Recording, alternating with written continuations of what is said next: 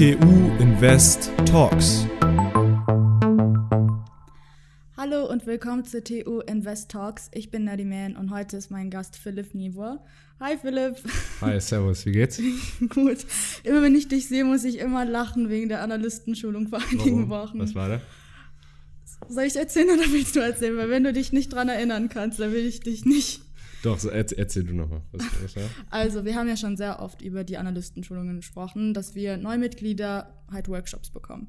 Und Philipp hat den letzten mit Thomas und Marvin, glaube ich, gemacht. Und da hatten wir einen Excel-Workshop und ich kam auf die glorreiche Idee, alles per Hand in Excel einzugeben. Und das fand Philipp nicht so gut Oh, damals. und, und wie habe ich reagiert? Nett? Sehr nett. Man hat schon natürlich gesehen, weil er hat es mir schon echt gesagt und ich habe es einfach nicht gerauft, bis er mir dann gesagt hat, du musst, du musst damit aufhören, weil natürlich die Zahlen nicht korrigiert wurden. Das Okay. heißt, Ja, gut, also ja, das, ich meine, dasselbe wurde mir auch schon mal gesagt. Das ist ja nicht Ja. so, dass ich das irgendwie von Anfang an konnte. Äh, das sind so Sachen, die man am Anfang nicht wissen kann. Äh, ich habe es damals nicht in einer Analystenschulung ge äh, gelernt, sondern in meinem ersten Praktikum. Aber es sind so Sachen, die man einmal gesagt bekommt und danach macht man es nie wieder. hoffentlich. ähm, genau, ja.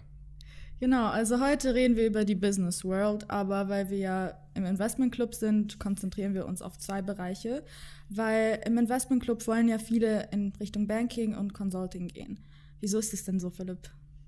Kannst du Hm, ähm, also das sind, naja, ad hoc sind es irgendwie zwei Bereiche, die ja erstmal auf den ersten Blick recht ähnlich scheinen Ja. irgendwie und ganz attraktiv sind auch für, für, für Studenten. Irgendwie in beiden äh, Branchen lernt man unheimlich viel, äh, man kriegt unheimlich schnell Verantwortung, äh, man kann in viele Branchen, also in, sowohl ins, äh, ins Consulting als auch ins Banking oftmals schon nach dem Bachelor gehen ähm, und braucht gar nicht zwingend einen Master und hat eine, eine unvergleichbare Chance in sehr, sehr frühem Alter viel zu lernen, viele Industrien kennenzulernen, äh, im Consulting viel zu reisen, viel Verantwortung zu bekommen. Ähm, also bieten einfach mega viele Möglichkeiten an. genau. Okay, cool. Wollen wir mal über Banking reden als erstes? Mhm. Was ist denn Banking? Was ist denn dieser Bereich? Ähm, gut, da muss man, genau, man muss sich erstmal irgendwie darüber klar werden, was, was, was ist eine Bank. Ähm, und es gibt eine ganze Reihe an ganz verschiedenen Typen von Banken. Ähm, es gibt Retailbanken, es gibt Sparkassen, ähm, es gibt Zentralbanken, es gibt Hypothekenbanken, äh, es gibt Investmentbanken. Und äh, jeder Typ von Bank hat irgendwie, ähm, die unterscheiden sich alle in gewisser Hinsicht. Äh, alle haben ein anderes Geschäftsmodell, verdienen auf unterschiedliche Art und Weisen Geld. Ähm, oder verdienen auch gar kein Geld, wie zum Beispiel eine Zentralbank, äh, die sich ja eher um andere Themen Kümmert. kümmert. Ähm, genau, Sparkassen, wo auch nicht zwingend die Profitmaximierung im, im, im, im Vordergrund steht. Und bei Investmentbanken ist es ja zum Beispiel so. Aber kann man so eine allgemeine Definition zu einer Bank geben? Also was macht denn grundsätzlich eine Bank? Warum ist eine Bank wichtig? Allgemein, glaube ich, finde ich es schwer, weil wenn man sich überlegt, was macht eine Zentralbank, eine Zentralbank ist irgendwie dafür zuständig, ähm, Preisstabilität herzustellen. Äh, die EZB ist in den letzten Jahren vorrangig dafür zuständig, äh, den Euroraum zu stabilisieren ähm, und mit dem Rettungsschirm. Und auf der anderen Seite ist eine Investmentbank, ähm, hat ganz andere Geschäftsfelder. Ne? Eine Investmentbank ist aufgeteilt irgendwie in diese bekannte Private Side und die Public Side. Ähm, bei der Private Side steht die Beratung von Unternehmen im Vordergrund. Ähm, und das ist das typische Investment-Banking-Geschäft, was man unter Investment-Banking versteht. Also zum Beispiel M&A-Beratung, Beratung für Transaktionen, Firmenübernahmen, ähm, sowohl wenn man ein Unternehmen kaufen möchte, als auch wenn man sein Unternehmen verkaufen möchte. Bei ähm, der Aufnahme von Eigenkapital, also Börsengänge, ähm, oder auch die Ausgabe von Fremdkapital. Ähm, das macht eine Investmentbank, das ist diese Private Side. Und dann gibt es ja noch die Public Side, ähm, wo dieses Markt, der Marketsbereich ansässig ist, Sales and Trading.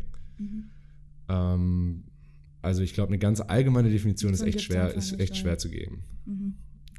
Okay, und wie ist es denn so in dem Bereich zu arbeiten? Was muss man denn da genau machen? Klar, es kommt wieder drauf an, bei welcher Art von Bank man arbeitet, aber so, ja, kannst du mal was zu jeder Bank so ein bisschen erzählen? Ja, also ich glaube, für, für die Leute im Investmentclub mhm. ähm, und auch für, für Leute, die sich irgendwie diesen Podcast vielleicht anhören, ist vielleicht am interessantesten, mhm. ähm, was Investmentbanken machen. Mhm.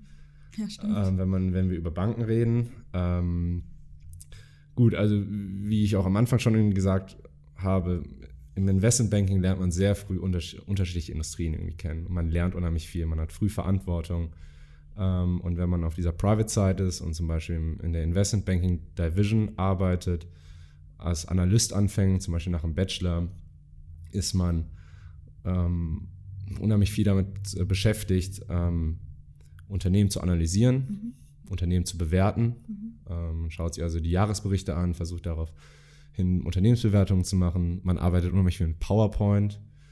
Ähm, zum Beispiel kann ein Kunde, der Client, ähm, eine Investmentbank beauftragen, um ihnen zu helfen, sein eigenes Unternehmen zu ver verkaufen. Mhm. Und dann ist zum Beispiel der Analyst in der Bank dafür zuständig, in PowerPoint Pitchbooks zu erstellen. Ähm, oder die heißen dann auch Infomemoranden, wo man also in der PowerPoint circa 100 Seiten ähm, das Unternehmen vorstellt in Detail und das dann potenziellen Käufern zuschickt mhm. Ähm, und diesen gesamten Kaufprozess eben zu managen. Mhm. Da muss man ja gewisse Voraussetzungen mit sich bringen. Du hast ja schon gesagt, Verantwortung tragen. Ja. Gut, und, und ähm, in der Bottomline muss man eben auch, ähm, ist es einfach sehr schwer, in diese Branche reinzukommen. Echt, wieso? Ähm, naja, also diese Branche ist, auch wenn wir jetzt irgendwie mit mit diesem Aufstieg der Tech-Branche, die Tech-Branche irgendwie immer attraktiver wird, ist die, ist, der, ist die Konkurrenz in ins Banking reinzukommen, aber auch in die Beratung nach wie vor extrem hoch. Mhm, ja, über Beratung ähm, reden wir gleich. Mhm. Über Beratung reden wir nachher. Ähm, wirklich, also ganz viele Top-Absolventen aus den BWL-Studiengängen, aus VWL-Studiengängen, aus Mathe-Studiengängen, aber auch aus anderen naturwissenschaftlichen Studiengängen bewerben sich äh, jedes Jahr für sowohl Praktika als auch fürs, äh, für Vollzeitstellen. Mhm. Ähm, und es gibt eben im Banking in Anführungsstrichen nur eine relativ begrenzte Anzahl irgendwie an Top-Unternehmen. Mhm. ähm, und es konzentriert sich irgendwie auf diese Marktplätze in Europa, auf Frankfurt und, und London. Und mhm. entsprechend ist der Konkurrenzkampf eben extrem hoch. Extrem hoch, ja. Und genau, wir haben jetzt über sehr viel über Banking geredet. Reden wir mal über Consulting. Was ist denn da der Unterschied? Ähm, okay, also Consulting, eine Unternehmensberatung, ist, unterscheidet sich in dem Sinne von der Bank, dass es sich allein auf die Beratertätigkeit beschränkt. Mhm. Also es ist nur ein Fokus quasi. Genau, aber dafür, also eine, eine Investmentbank, eine klassische Bank hat auch eine Banklizenz. Das heißt, sie hat irgendwie gewisse Rechte. Ähm, darf zum Beispiel äh, Kredite vergeben etc. Das, das hat nicht annähernd eine, eine, Beratung. Eine Beratung fokussiert sich also allein auf das Beratungsgeschäft. Mhm.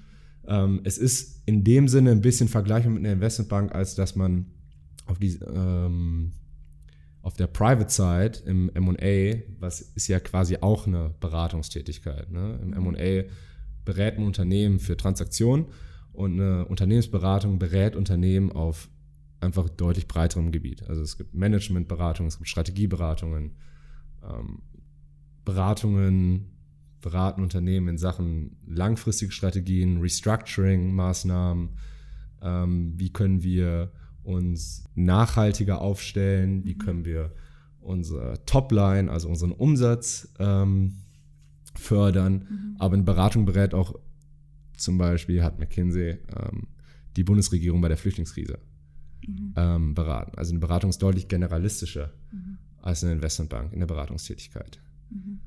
Ähm, und naja, wenn man sich überlegt, in welche der beiden Bereiche möchte ich. Mhm. Ja, genau, das wäre nämlich meine nächste Frage gewesen. Vorteile ähm, und Nachteile. Ja gut, also wie am Anfang auch gesagt, die beiden Branchen ähneln sich in dem Sinne, als dass es ähm, beides Dienstleistungen sind. Mhm. Ähm, und nochmals, man irgendwie lernt in beiden Branchen sehr viel, man verdient auch sehr gut in beiden Branchen, mhm. äh, man muss in beiden Branchen sehr viel arbeiten. Mhm. Ähm, aber sie unterscheiden sich eben doch in gewissen Sachen. Ähm, jetzt mal irgendwie ein paar Beispiele zu nennen. Möchte man etwas generalistischer aufgestellt sein und sich irgendwie sowohl die Bundesregierung beraten als auch ein Unternehmen bei ja. der Umsatzsteigerung, da sollte man vielleicht eher in eine Beratung gehen. Mhm. Will man ein Spezialist werden in Sachen Corporate Finance, dann ist wahrscheinlich die Investmentbank besser geeignet. Mhm. Ähm, also es kommt halt auch immer drauf an, was man denn wirklich machen möchte. Absolut, darüber sollte man ja. sich also bewusst sein. Ähm, letztlich bieten auch Praktika irgendwie eine unheimlich gute Möglichkeit, beides kennenzulernen. Ähm, reist man sehr gerne, äh, dann sollte man vielleicht eher Beratung machen, mhm. gerade in den, in den jungen Jahren. Ähm, fliegt man als junger Berater unheimlich viel, während man als Analyst in einer Investmentbank relativ viel an seinem Platz sitzt. Das mhm. ändert sich dann später, aber das dauert ein bisschen. Auch ein bisschen ja. man auch ähm, möchte man in jungen Jahren, ist es einem sehr wichtig, viel Geld zu verdienen, dann sollte man vielleicht eher in die Bankenbranche gehen mhm. als in die Beratung. Ähm, möchte man totale Jobsicherheit, dann ist vielleicht doch wieder die Beratung ein bisschen ähm, besser geeignet. Also man sollte sich wirklich genau darüber Gedanken machen, ähm, was, was, was man möchte, auch wenn sie ad hoc verhältnismäßig ähnlich ähm, von außen aussehen. Okay, also man muss einfach drauf schauen, was man wirklich möchte, so gewisse Fragen beantworten können, damit man dann halt based on that quasi entscheidet, in welchen Bereich man geht. Absolut, aber das ist ja irgendwie keine Entscheidung, die man irgendwie Jetzt, am Anfang des ja. Studiums treffen muss oder die man auch endgültig treffen muss. Ich meine, letztlich gibt es auch viele, die im Lauf der Karriere switchen. Also switchen. Ist es dann Geht das dann auch oder gibt es da auch so gewisse Hürden? Ähm, klar gibt es, gibt es Hürden und es ist wahrscheinlich auch nicht der Normalfall, dass man switcht. Ähm, aber okay. es, das gibt es def, äh, definitiv. Mhm. Ich habe das Gefühl, ähm, dass mehr Leute aus Banken in Richtung Beratung switchen. Mhm. Gibt es einen Grund dafür oder?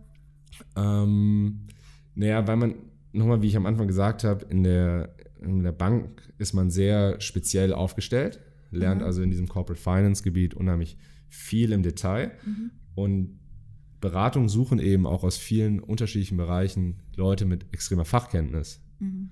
Deswegen kann man als ehemaliger Investmentbanker in eine Beratung gehen und da im, im Corporate Finance Team arbeiten. Während man der Wechsel von der Beratung in die Bank wahrscheinlich ein bisschen schwieriger ist. Ähm, zumindest auf irgendwie auf Junior-Niveau, weil man eben diese ganz speziellen Kenntnisse, die man eben für die Bank braucht, ähm, in der Beratung am Anfang nicht lernt. Mhm. Ähm, viele wechseln sicherlich auch deswegen aus dem Banking äh, ins Consulting, weil sie irgendwann ein bisschen weniger arbeiten möchte. also wenn man auch, genau, wenn man auch die Wochenenden tendenziell frei haben möchte, dann ist vielleicht auch Beratung der bessere Weg als äh, Banking. Mhm. Philipp, wir haben ja jetzt sehr ausführlich über Banking und Consulting geredet. Jetzt schwirrt dieser Begriff Private Equity noch so ein bisschen rum. Was ist das denn? Oder was hat es mit dem Begriff auf sich? Mhm, okay, also wir haben ja jetzt genau, wir haben über Beratung und über Banking gesprochen mhm. und über so speziell über Investmentbanking mhm. und beide sind ja irgendwie Dienstleister. Also eine Unternehmensberatung und Investmentbank ist ein Finanzdienstleister, grob gesagt. Sie beraten also Kunden, mhm. Clients und ein Private Equity ist eben im Gegensatz zu einer Bank und, und einer Beratung eben ist dieser Client. Also ein, ah, Private okay. Equity Unternehmen beauftragt eine Investmentbank, ein Private Equity beauftragt eine Unternehmensberatung. Mhm. Ähm, und und was, was, macht ein Private Equity? Was ist die Idee dahinter? Private Equities sammeln ähm, am Anfang Geld ein von den Investoren, die das also irgendwie anlegen möchten und das nicht selbstständig anlegen möchten, sondern anders ähm, über Dritte anlegen lassen möchten. Die sammeln also am Anfang Geld ein. Mhm. Und von diesem Geld kauft dann ein Private Equity Unternehmen andere Unternehmen auf. Mhm. Meistens sind es, ähm, oder in Deutschland sind es oft, und gerade in Deutschland ist Private Equity eben sehr populär, weil es hier sehr viele mittelständische Unternehmen gibt, kleine Unternehmen gibt, die man eben sehr gut aufkaufen kann. Ähm, und um diese Transaktion zu stemmen, nehmen diese Private Equity Unternehmen typischerweise noch eine ganz, ganz große Portion an Fremdkapital auf. Mhm. Und ähm, mit diesem Geld kaufen die dann Unternehmen ähm, und versuchen dann diese Unternehmen in dieser Haltedauer, das sind meistens so fünf bis sieben, acht Jahre, so lange werden also Unternehmen typischerweise von Private Equity Investoren gehalten, mhm. äh, versuchen in dieser Zeit die Unternehmen operativ so ein bisschen auf Vordermann zu bringen. Mhm. Ähm, man kann sich vorstellen, dass irgendwie viele mittelständische Unternehmen, viele Familienbetriebe nicht besonders effizient geführt sind. Ähm, und dann geht so ein Private Equity Investor rein und erkennt, ah, wir können da irgendwie ein bisschen an, wir können das Unternehmen besser machen. Wir können es also heute verhältnismäßig billig kaufen, das Unternehmen besser machen und dann in Zukunft Später teurer dann. verkaufen. Mhm. Ähm, und äh, das ist so die grundsätzliche Idee. Also lass uns versuchen, das Unternehmen in der Haltedauer operativ besser zu machen mhm. und lass uns auch gleichzeitig probieren, ähm, das am Anfang aufgenommene Fremdkapital, um dieses Unternehmen zu kaufen, in der Zeit abzubezahlen. Ähm, kann sich das auch vorstellen, wie wenn man sich am Anfang als junger, junger Mensch ein Haus kaufen möchte und hat aber nicht das nötige Geld dafür, geht also zur Bank ähm, und finanziert davon die Hälfte über Fremdkapital und dann während man in dem Haus wohnt, zahlt man jedes Jahr irgendwie das Fremdkapital ab mhm. und am Ende gehören auf einmal 100 Prozent. Mhm. So, obwohl man am Anfang nur 50 Prozent für das Haus gezahlt hat. Und das macht auch eben ein, ein Private Equity. Das ist voll das gute Beispiel, ja. Genau, und probiert. Ähm, und dann am Anfang, genau, gehört es zu 50 Prozent, hat man es nur gekauft und am Ende hat man auf einmal irgendwie 90 Prozent Eigenkapital da drin. Mhm. Und so versucht ein Private Equity Unternehmen ähm, den Wert des Eigenkapitals zu steigern und äh, Wert zu generieren. Mhm. Ähm, und dann gibt es noch Venture Capital Unternehmen. Ähm, Venture Capital ist vielleicht ein bisschen vergleichbar mit einem Private Equity Unternehmen. Sie stecken also auch Eigenkapital in Unternehmen rein. Nur ein Venture Capital Unternehmen investiert es eben in Startups. Mhm. In, ähm, unterscheiden sich dann in welchem Stage die Startups sind, ähm, gehen also deutlich mehr Risiko ein, haben aber dafür dann, wenn das Unternehmen, das Startup groß wird, natürlich einen deutlich größeren Upside Potential. Mhm. Und ein Private Equity Unternehmen fokussiert sich ein bisschen mehr auf etabliertere Unternehmen, bereits etablierte Unternehmen. Mhm. Ähm, und um ein bisschen die Verknüpfung jetzt zu den, zu den anderen beiden Branchen herzustellen, Banking und, und äh, Beratung nochmal. Mhm. Ein Private Equity Unternehmen hire zum Beispiel die Investmentbank, wenn sie das Unternehmen kaufen wollen, um das Private Equity Unternehmen dabei zu unterstützen oder wenn sie danach ihr Unternehmen wieder verkaufen wollen. Mhm dann hilft die Investmentbank dem Private Equity Unternehmen, das Unternehmen zu verkaufen, Käufer zu finden, den Prozess zu managen. Und die Beratung wird dann beauftragt, während das Unternehmen, das, äh, während das Private Equity und das Unternehmen hält, dann geht die Beratung zum Beispiel rein und versucht eben, das Unternehmen operativ besser zu machen. Mhm. Also so kann man irgendwie die Verbindung zwischen diesen beiden, also zwischen den drei Branchen herstellen. Ich hoffe, dass das verständlich war jetzt so halbwegs. Doch, das, ich habe alles sehr gut verstanden. Danke dafür, Philipp. Und danke, dass du heute da warst und dass du dir Zeit dafür genommen hast. Und genau, dann danke an sehr alle, gerne. die danke an alle, die zugehört haben. Und wir sehen uns dann hoffentlich beim nächsten Mal.